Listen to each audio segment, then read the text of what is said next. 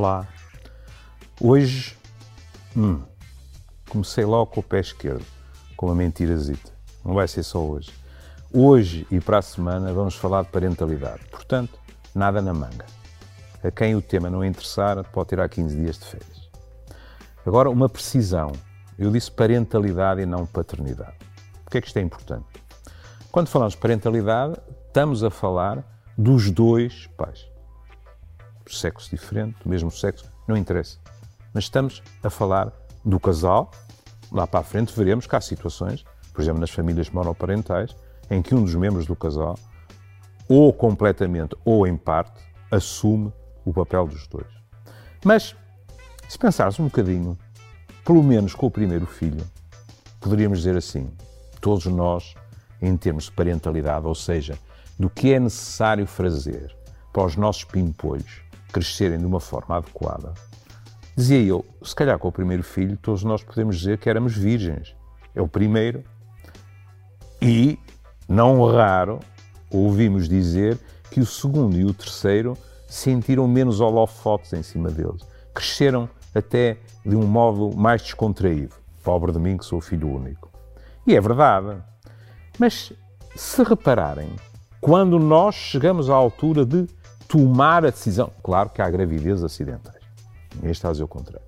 Mas quando se toma a decisão de ter um filho, nós não somos completamente virgens. Desde logo, como diria o Sr. Palice, nós também fomos filhos de alguém. Nós também crescemos. Nós também tivemos um ambiente parental. E depois tivemos fantasias sobre se queremos um rapaz ou uma rapariga, como é que gostaríamos que ele fosse, como é que achamos que vamos educar. Olha, não é assim tão raro ouvir alguém dizer: não, não, não, não. Eu quero que os meus filhos cresçam de uma forma diversa daquela que eu cresci. E cada um eh, terá as suas razões para dizer isso. Mas isso significa que nós chegamos à altura da gravidez. Lá chegaremos ao parto também, mas à altura da gravidez, com um lastro sobre o que é isso de ser pai e mãe, sobre o que é isso de educar uma criança. Porquê é que eu uh, me retive na gravidez? Desde logo porque os meus colegas que se debruçam sobre essa parte do nosso trajeto de vida diziam, com razão, que devia haver mais estudos sobre o desenvolvimento psicológico dos homens durante a gravidez. É natural que na gravidez estejamos sobretudo centrados na mulher, não é? Qual é a barriga que cresce? Em que útero está o pimpolho. E, portanto, é importante verificar ao longo dessa gravidez o que vai acontecendo em termos de fantasias, em termos da relação do casal. E permitam-me que faça aqui um parênteses muito importante. Uma coisa é parentalidade, outra coisa é conjugalidade. Conjugalidade com papéis assinados ou sem papéis assinados. Se quiserem, é assim. Uma coisa é sermos pais e mães, outra coisa é sermos um casal. E vamos ver que articular os dois aspectos nem sempre é um paraíso. E depois chega uma altura em que Sua Majestade o bebê, como dizia Freud, faz a sua aparição. E dá que pensar quando vários estudos dão resultados próximos e dizem que 20% dos casais se separam nos primeiros 12 meses após o parto. 20% é muita gente. Em cada cinco casais, um casal. Será este período um período particularmente estressante? Alguns de vocês dirão: o quê? Depois de ter um filho? Bom, as pestinhas são um fascínio. As pestinhas são a luz dos nossos olhos. As pestinhas dão uma trabalheira desgraçada e ocupam muito tempo, o tempo dos relógios e o tempo psicológico. E, portanto, nestes tempos iniciais, pode haver, a nível da conjugalidade, como nos dizia, portanto, a nível do casal, muitos problemas causados pelo cansaço, por noites mal dormidas.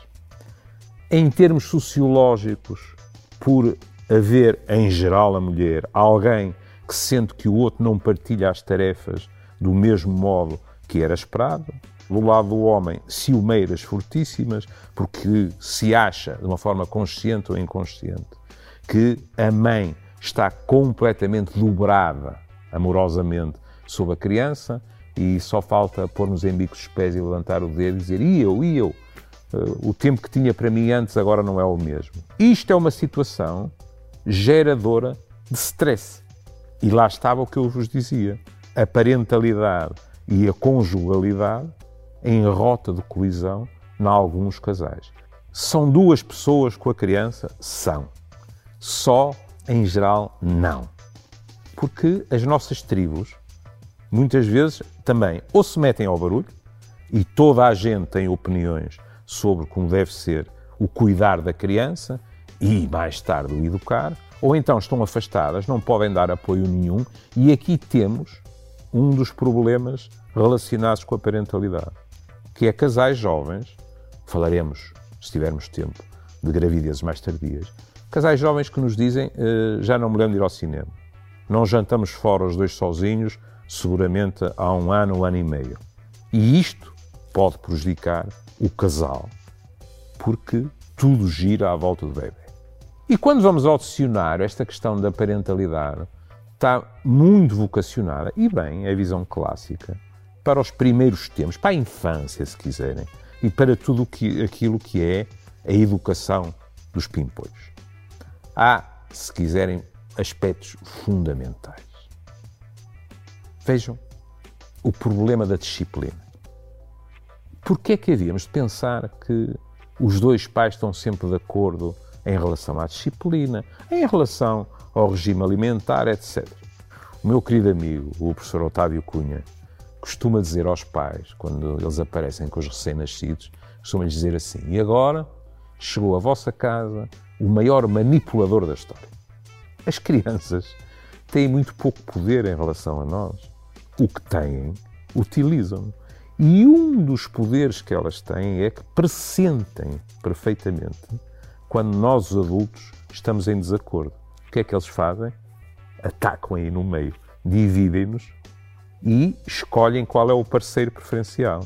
O que significa que, quando nós não estamos de acordo quanto ao colégio para onde ele vai, quanto às notas que tirou, quanto aos amigos que tem, etc., isso é para ser discutido entre nós e depois é preciso uma frente unida em relação à, à nossa garotada.